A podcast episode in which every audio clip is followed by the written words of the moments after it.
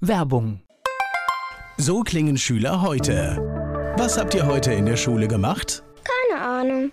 Und so klingt der Speedlearner. Was habt ihr heute in der Schule gemacht? Heute haben wir sehr viel über Afrika gelernt. Soll ich bei den ägyptischen Pharaonen anfangen und bei den Zulu-Kriegen aufhören? Oder interessiert es dich in Wirklichkeit gar nicht? Speedlearning. Für bessere Noten. Wie wir vom Hoffnungslerner zum Speedlearner werden. Jetzt überall im Buchhandel. Speedlearning. Antenne Mainz. Mein heutiger Gast ist weiblich. Name. Zoe, Alter. heute 44 Jahre alt. Geburtsort. In Paris, Lilila. Dein Beruf. Tja, wie nennt man das? Beraterin zu Außenpolitik und Wirtschaftsfragen. Hast du Hobbys und wenn ja, welche? Oh ja, viel zu viele leider. Ich schreibe gern Bücher, ich habe einen Podcast und ich mache gerade eine Ausbildung als Bodypump-Trainerin. Hast du sowas wie ein Lebensmotto? Ja, also vielleicht ganz klassisch, nutze den Tag. Und das zweite, vielleicht ist jetzt nicht schlimm, Fehler zu machen. Hauptsache, man macht die nicht zweimal. Ja, ich finde Fehler klasse, aber natürlich, man muss daraus lernen, dann sind sie halt Gold wert, ja. Was meinst du, sagen die Menschen, die mit dir zusammenarbeiten, was dich ausmacht? Woran erkenne ich dich? Ich glaube, ich bin sehr stressresistent und trotzdem immer freundlich und man kann sich auf mich verlassen. Dr. Zoe von Fink hier zu Gast bei Antenne Mainz.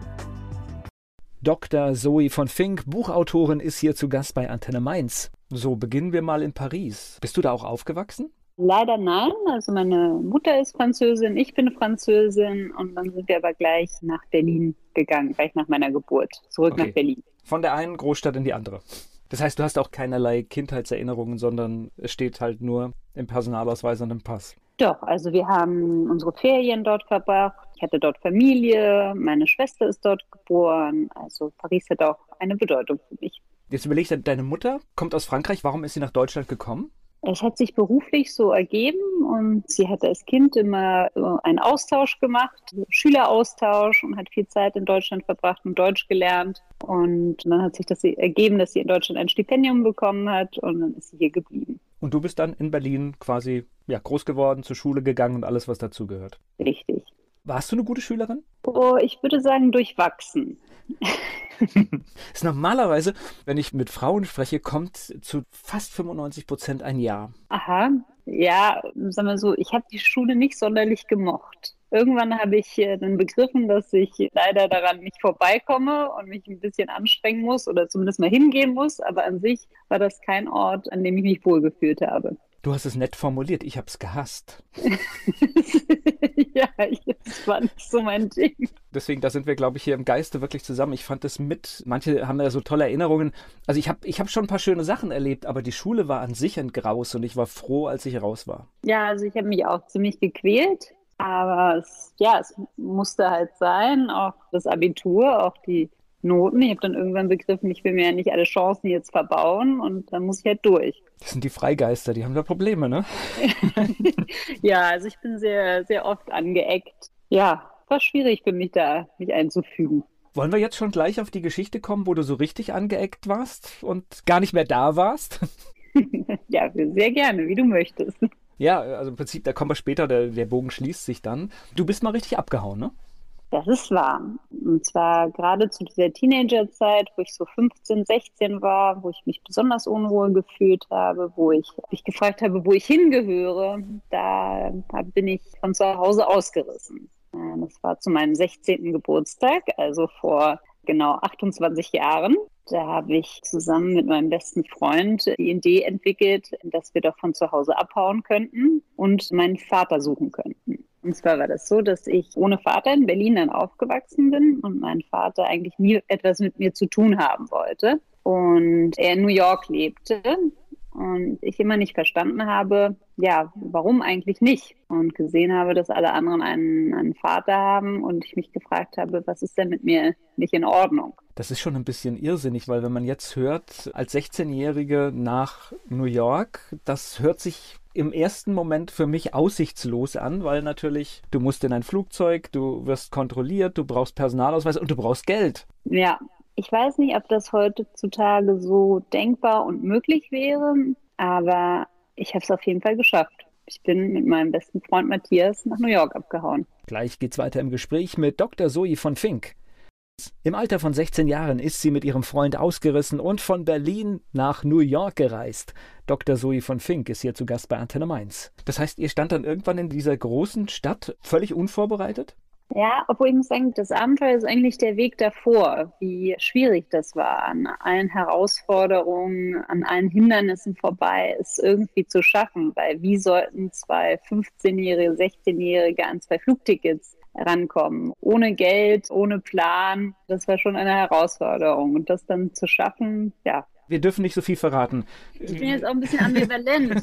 jetzt dürfen wir nicht mehr so viel verraten, nur dass ihr es tatsächlich geschafft habt. Ich meine, das reicht. Und Grund ist natürlich, da kommen wir später dann ein bisschen drauf, du hast deine Geschichte in einem Buch festgehalten und das sind im Prinzip, nicht nur im Prinzip, es sind deine Erlebnisse. Ne?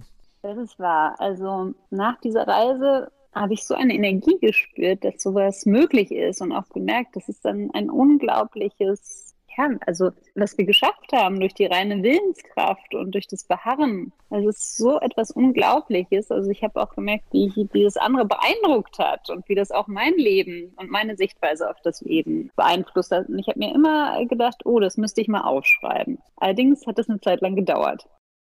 Und jetzt wird vielleicht der ein oder andere, der dazuhört, sagen, naja, komm, dann bestellst du die Tickets im Internet. Man muss aber jetzt mal dazu sagen, dass es gab mal eine Zeit, da war das nicht so einfach. Richtig, es war 1994. Ja. Damals gab es noch viele Reisebüros.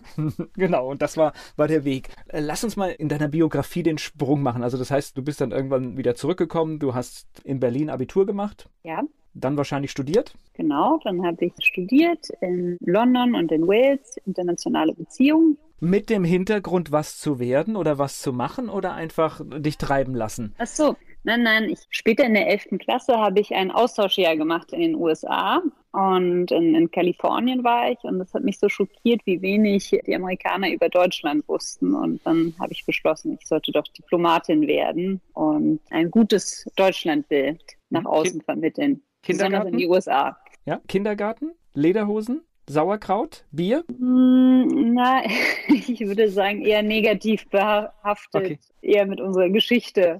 Ja, das habe ich auch erlebt. Ich habe jetzt gerade versucht, die positiven Dinge, weil, weil du in den USA unterwegs bist, wirst du mit so komischen Sachen und, und ich bin immer irritiert, weil ich mit allem überhaupt nichts zu tun habe. Ja, ja, also mich hat es auch irritiert, besonders weil ich ja auch damals schon sehr, also stolz auf Deutschland war, begeistert war von Deutschland, dann einfach nur irritiert war, welches Deutschlandbild an der Highschool vorherrschte. Und ich mir dachte, das kann nicht sein. Das ist nicht das Deutschland, was ich kenne. Das heißt, das war dann auch schon ein bisschen die Motivation für die Auswahl des Studiengangs. Ja, auf jeden Fall. Ja, ich hatte dort auch mit vielen anderen internationalen Studenten zu tun und dachte, ja, ich würde gerne einen kleinen, kleinen Beitrag zur Völkerverständigung leisten in so einer Zeit bekommt man ein tolles Netzwerk, ne? Wahrscheinlich kennst du noch die ein oder andere von damals. Ja, ja, ja. Also ich war auch dieses Jahr in Kalifornien und habe meine Gastfamilie besucht und habe auch noch Kontakt mit einigen. Oh, das ist aber schön, wenn so Kontakte dann äh, daraus entstehen und auch bleiben, weil ich glaube, das weitet den Horizont so, so weit, wie es oft fehlt. Ja, also insbesondere, also mein USA-Bild war damals auch ein sehr, sehr positives und ich frage mich, ob die jungen Leute heutzutage auch noch so ein positives Amerika-Bild haben. Das Land ist ja total zerrissen, wenn man es ganz genau nimmt. Wenn du dich in einer Großstadt bewegst, hast du natürlich andere Menschen, andere Ideen, andere Meinungen. Wenn du auf dem Land bist, ist es manchmal schon speziell. Das stimmt. Ich hatte das große Glück, im weltoffenen Kalifornien zu sein. Ich habe das äh, mal auf einer Fahrt von Chicago in so ein kleineres Kaff erlebt, wo du wirklich von Kaff zu Kaff einfach schon an, was da so am Rand steht und welche Plakate da hängen, wirklich diese Unterschiede gesehen hast, dass es immer konservativer wird. Ich fand es spannend. Ein Land und manchmal nur 50 Meilen. Das stimmt. Was macht man dann mit diesem Studiengang? Wo bist du hin? Ich habe erstmal probiert, in, in, Berlin Fuß zu fassen, was damals gar nicht so einfach war. Ich habe dann verschiedene Praktika gemacht im Verteidigungsministerium und in einem Forschungsinstitut. Und dann, ich hatte damals nur einen Bachelor erstmal gemacht und dann habe ich beschlossen, dass ich irgendwie noch ein bisschen mehr Erfahrung brauche und hatte mich damals mit einem Syrien-Experten, der sozusagen ein bisschen mein Mentor war, der mich bei dem Praktikum betreut hat, Dr. Volker Pertes unterhalten und der sagte, ich sollte doch nach Syrien gehen und die Sprache dort lernen. Und dann habe ich gekellnert, im Supermarkt gearbeitet, alle möglichen Jobs so gemacht und habe ein bisschen gespart. Und dann bin ich nach Syrien gegangen und habe mir gedacht, ich werde dort Arabisch lernen. Wow, das finde ich mutig. Ja, also meine Mutter war auch ziemlich entgeistert, aber ich hatte da ganz fixe Ideen. Das war im Jahr 2003 und dann habe ich mir ein Flugticket nach Istanbul gekauft und dann habe ich von dort aus den Zug nach Damaskus genommen. Und dann habe ich mir gedacht, alleine das hört sich für mich schon nach einem Abenteuer an. Ja, ich habe mir dann gedacht, ich bleibe so lange, bis das Geld ausgeht. Okay. Habe ich mich in einer Sprachschule angemeldet und habe Arabisch gelernt. Und du kannst Arabisch? Also ich konnte es mal halbwegs, aber also ist nicht so viel übrig geblieben. Muss ich halt sehr bemühen und dranbleiben. Ich habe dann später auch noch mal im Jemen gelebt und hatte jeden Tag Arabischunterricht und irgendwann ging es dann. Aber wenn man nichts macht, dann verliert man es schnell wieder. Bist du dann in Syrien gewesen? Ja, ja, ich war ein Jahr in Syrien und äh, okay. habe dort jeden Tag äh, Arabisch gelernt. Und das heißt, man schaut dann auch anders auf das Land, wenn man jetzt sieht, was da in den letzten Jahren los ist. Das Land, was ich kennengelernt habe, gibt es leider nicht mehr. Ja. Das ist schon erschreckend. Ne? Das, ich, ich glaube, es war ein, war ein, absolut kulturreiches Land und ich glaube, viele von uns hatten auch Berührungen mit Menschen aus Syrien und ich glaube, wir haben da ein völlig falsches Bild. Also ich hatte ein völlig falsches Bild. Also ich fand es dort zu leben sehr beklemmend. Heute ist halt überall den Geheimdienst, der dir auf Schritt und Tritt gefolgt ist. Die Menschen konnten nicht frei reden. Also ich hatte davor gar nicht begriffen, was es für ein Glück bedeutet, einen deutschen Pass zu haben und überall reisen zu können. Und ja, diese Staatswillkür, die dort herrscht, das war wirklich sehr beängstigend. Also ich hatte, habe mir gedacht, das Schlimmste, was mir passieren kann, ist, dass ich des Landes verwiesen werde, was auch einigen tatsächlich passiert ist, einigen Ausländern. Aber ansonsten können sie mir nichts, weil ich Ausländerin bin. Und das war einfach beklemmend, auch für meine, ja, zu wissen, dass es meinen Freunden ganz anders gehen konnte. Und du bist dann zurück nach Berlin erstmal oder wie ging das weiter? Genau, dann bin ich zurück nach Berlin, habe dann wieder ein bisschen gearbeitet und habe mir dann gedacht, also damals war das mit dem Bachelor noch recht innovativ, also das wurde noch nicht so als äh, Studienabschluss, das heißt also anerkannt, also auf jeden Fall hieß es noch, man muss noch einen drauflegen und dann habe ich noch einen Master draufgelegt. Und den habe ich dann in Nahostpolitik an der School of Oriental and African Studies in London gemacht. Auch schon wieder mit dem Ziel, dann auch in irgendein afrikanisches Land zu gehen? Ja, also eher ein arabisches, sondern. Arabisches, ähm, ja. ja. genau. Ja. ja, auf jeden Fall und auch noch meine arabischen Kenntnisse zu vertiefen. Gleich geht's weiter im Gespräch mit Dr. Zoe von Fink. Die Reise, so heißt das Buch von Dr. Zoe von Fink. Mit ihr spreche ich hier bei Antenne Mainz. Über die Schulzeit und Abitur in Berlin haben wir uns schon unterhalten. Nach dem Abschluss ging es wohin? Nach dem Abschluss ging es in den Jemen, wo ich für damals für die GIZ gearbeitet habe zum Thema Konfliktprävention. Und ja, dann bin ich halt allein in den Jemen gefahren und ja, habe dort gearbeitet. Was hast du genau gemacht? Ja, also mit der Konfliktprävention waren wir nicht so erfolgreich, aber unter anderem ging es darum, Projekte, die vor Ort agiert haben, konfliktsensibel zu gestalten, also kulturell konfliktsensibel. Das heißt, wenn man zum Beispiel im Bereich, wie soll man sagen, also Verhütung, Familienplanung und so weiter arbeitet, dass man dort behutsam vorgeht und die Leute nicht vor den Kopf stößt. Ich glaube, das ist ja gerade etwas, was uns Deutschen oft, die ja viel in der Welt unterwegs sind, auch misslingt, so ein bisschen auf die Kultur richtig einzugehen, die dort vor Ort herrscht und sich auch manchmal anzupassen, welche Regeln da gelten. Genau, und deshalb ja, war ich da auch gefragt mit meinen Arabischkenntnissen und bin dann mit in die Dörfer gefahren und habe dann über, etwas über die Vorteile der Familienplanung erzählt, über die Pille, was es für Verhütungsmethoden gibt. Ja, und bin einfach ins Gespräch gekommen mit den Leuten vor Ort. Auf was für ein Weltbild stößt man da? Das heißt, wenn du dort etwas, ich sag mal, Pille, Verhütungsmittel ist, würde ich sagen, in der westlichen Welt weitestgehend normal. naja, also es hing natürlich von der Situation ab. Für die war ich sowieso ein, ein Phänomen. Ich habe eine Brille getragen und dann dachten gleich schon alle, ich wäre Ärztin. Nicht alle, aber also viele dann in den Dörfern. Und ich war eine, ja, eine Frau, die alleine unterwegs war. Also hatten schon mal alle Mitleid mit mir, dass sich niemand um mich kümmert und dass es keinen Mann gibt, der mich versorgt. Ja, da muss man wirklich teilweise bei Null anfangen. Also, dass man zum Beispiel eine Pille am Tag nehmen muss und sich die nicht teilen kann. Lauter solche Beispiele. Ist eigentlich unvorstellbar, ne? Ja, also ich musste mich auch, es hört sich jetzt also schwer vorstellbar an, aber ich habe mir auch manchmal anhören müssen, dass ich sei eine, eine israelische Agentin und sei nur unterwegs, damit die Jemeniten nicht so viele Kinder bekommen. Okay.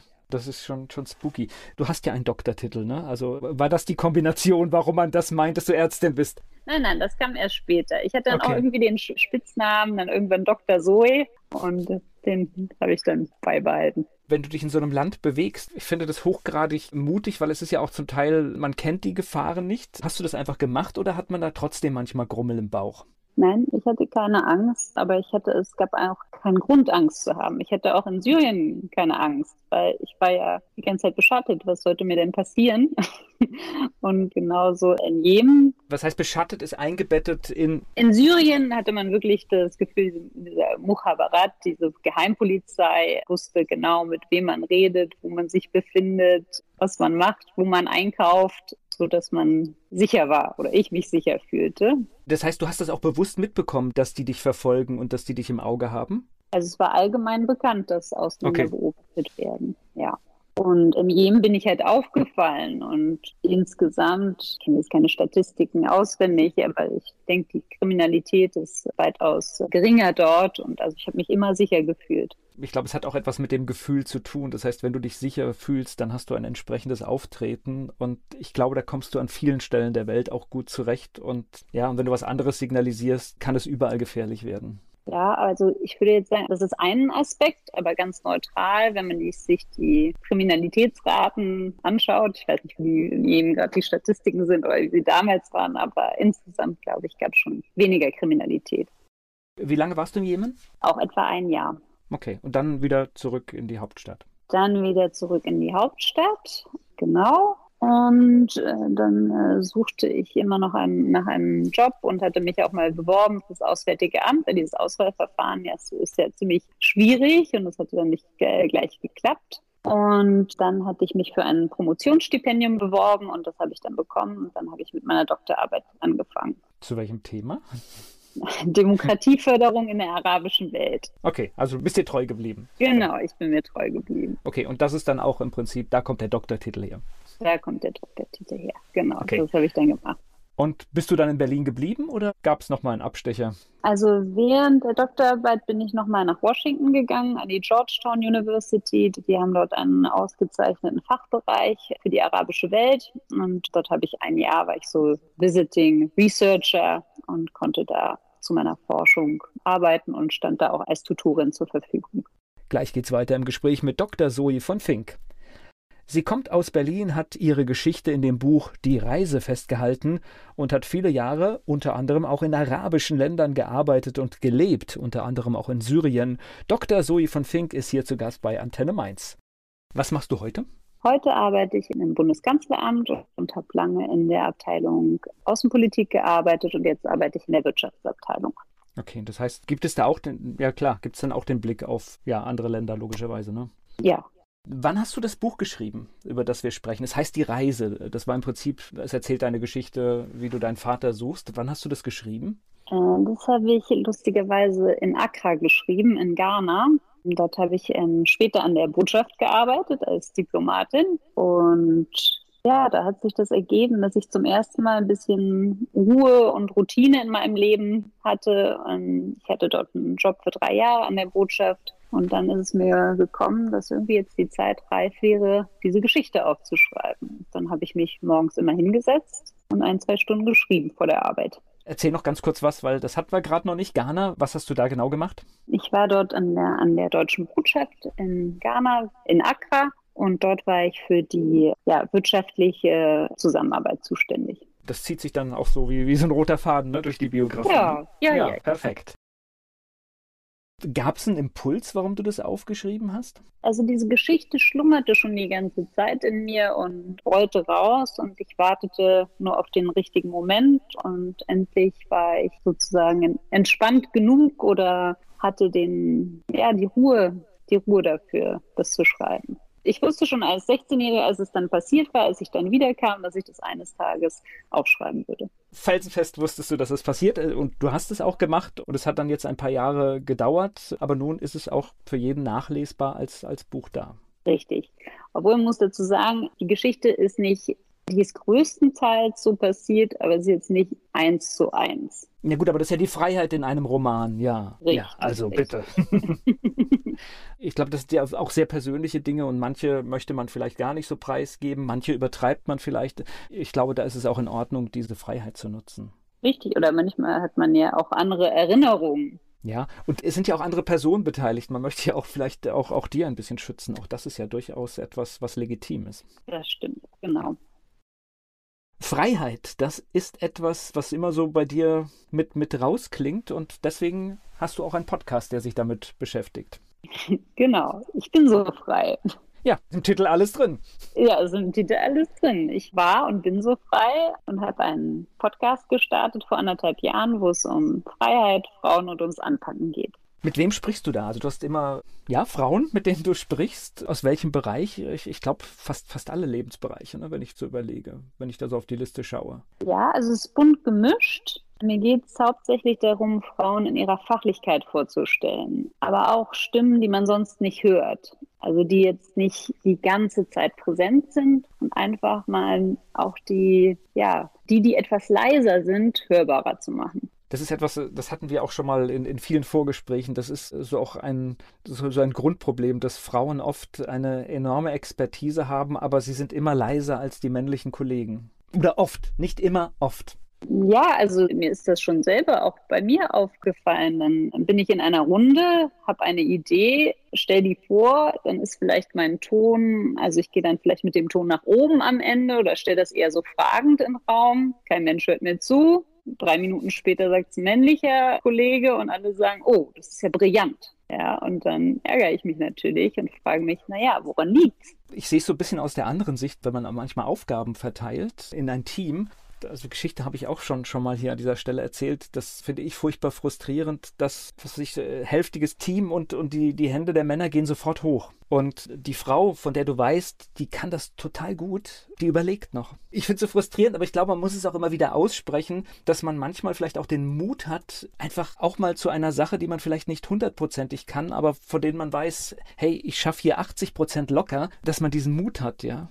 Also es ist schwer, aus seiner Haut rauszukommen. Also ich kämpfe auch immer noch mit dem Fleißbienchen in mir und merke, wie es allen anderen, also wirklich vielen anderen Frauen auch so geht. Also dieses Bedürfnis, immer alles richtig zu machen, dass man gelobt wird und so weiter. Aber so werden dann ab einem bestimmten Niveau auch keine Jobs mehr vergeben. Ja, und ich glaube, der Selbstwert entsteht in vielen Bereichen halt auch nicht mehr durch das Lob, sondern den muss man sich selbst erarbeiten und man muss sich selbst die Dinge zutrauen. Ganz genau. Gleich geht's weiter im Gespräch mit Dr. Zoe von Fink. Buchautorin, Podcasterin Dr. Zoe von Fink ist hier zu Gast. Ich bin so frei heißt ihr Podcast und dort spricht sie vor allem mit Frauen und heute ist sie hier zu Gast bei Antenne Mainz. Erzähl uns mal über die Frauen, mit denen du sprichst.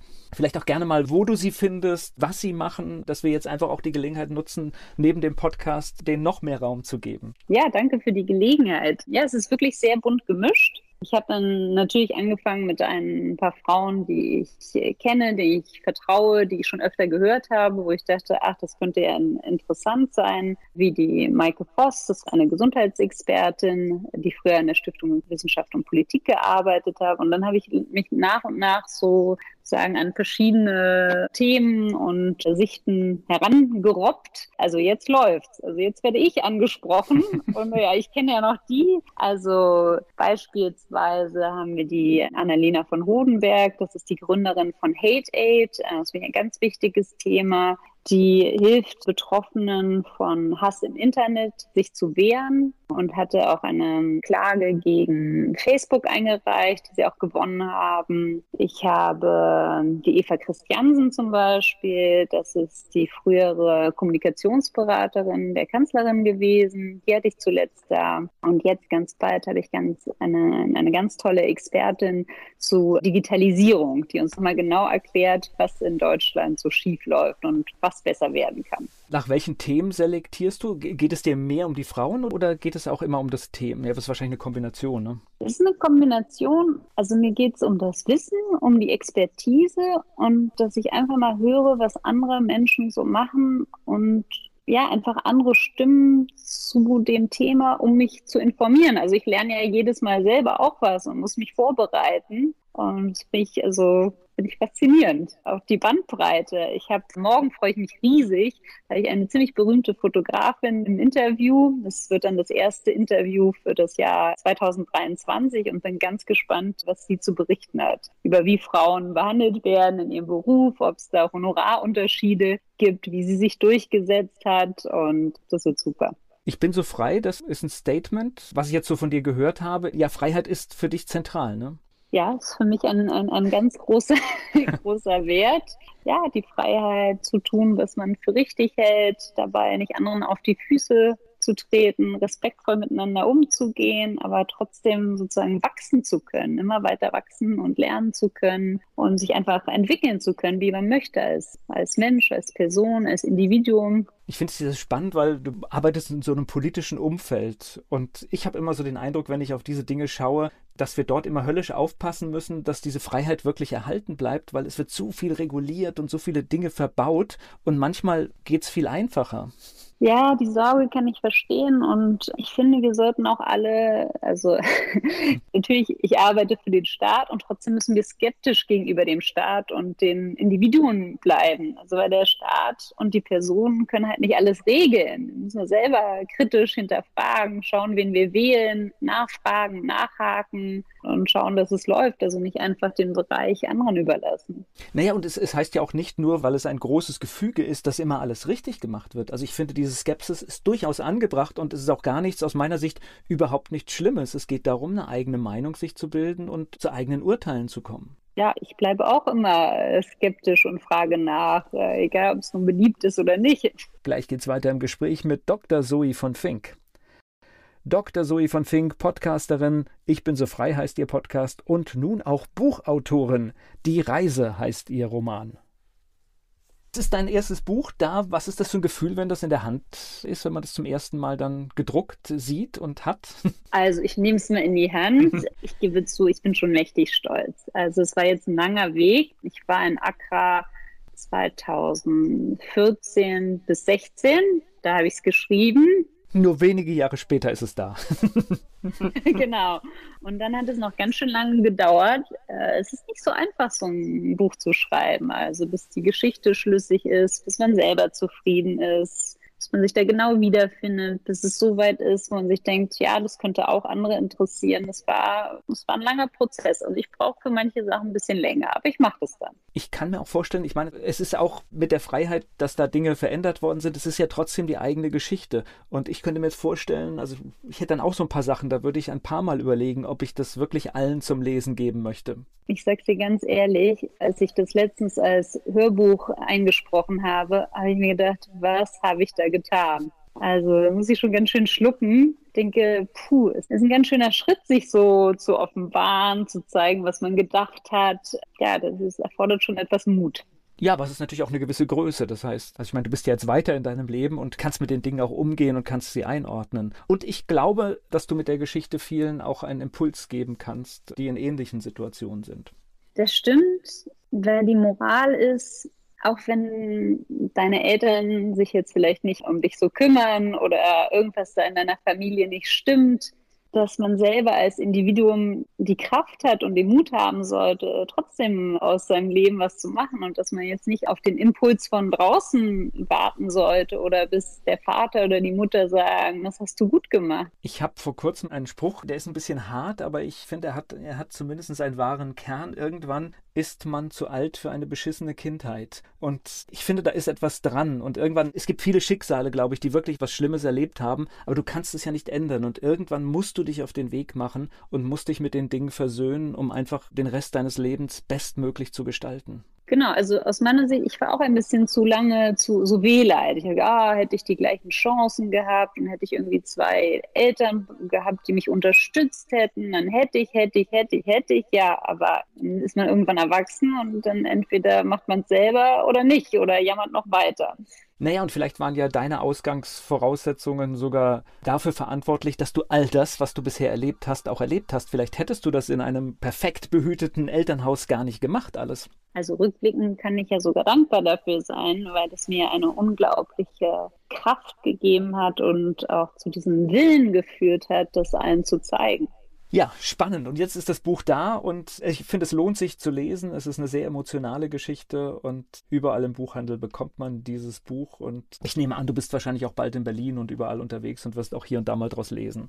Ja, das hoffe ich auch. Jetzt hatte ich mir gerade ausgedacht, um die Zielgruppe zu erreichen. Das ist ja ein Coming-of-Age-Buch. Also es richtet sich besonders an Jugendliche. Dann habe ich jetzt einen TikTok-Kanal aufgebaut und auf Instagram, wo ich aus Sicht der Protagonistin die Lena Lohan heißt, berichte. Das ist aber, glaube ich, auch nochmal eine Herausforderung, oder? Das heißt, da muss man sich nochmal richtig in die Figur reindenken, weil das ist ja dann nochmal eine neue Dimension. Das stimmt, aber es fällt mir nicht so schwer. Ich weiß noch genau, was ich gedacht habe und habe auch haufenweise noch Tagebücher und alles. Also ich habe äh, sehr viel Stoff. Das heißt, du konntest auch immer nachschlagen, als du geschrieben hast, dass du nochmal geguckt hast, was habe ich da wirklich gedacht, was habe ich da wirklich gemacht? Ja, oh, wow. Ja, ja. Ich habe Berge von Tagebüchern.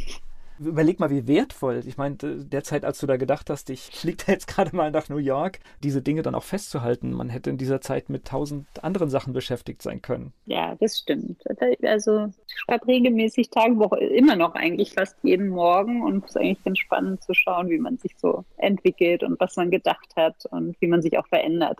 Na, es, es, hilft, glaube ich, viel beim Reflektieren, dass man manchmal auch Dinge besser einordnen kann. Und ich finde immer, bei Dingen, die man sich aufschreibt, kann man halt auch den Aspekt auf, was gut läuft, legen. Weil wir machen ja oft so diesen anderen Schwenk. Immer schauen auf die Dinge, die gut laufen. Du meinst, dass wir zu viel auf die Dinge schauen, die gut laufen? Nein, auf keinen Fall. Wir gucken, natürlich gucken wir immer auf das, was schlecht läuft. Und gerade so aufschreiben ist eine tolle Technik, um dann auch zu sehen, hey, guck mal, da gab es heute auch ein paar schöne Sachen.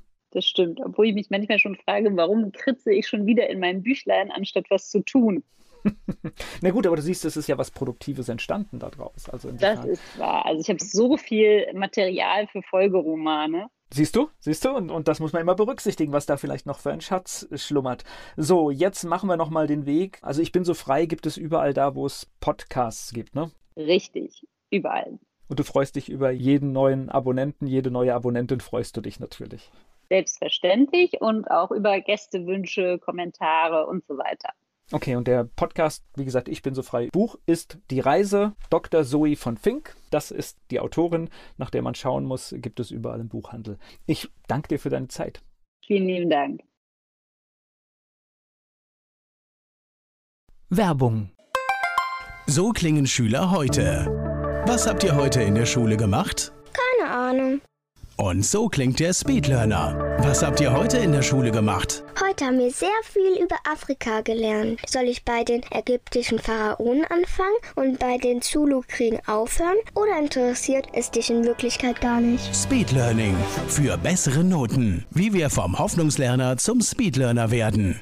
Jetzt überall im Buchhandel. Speedlearning.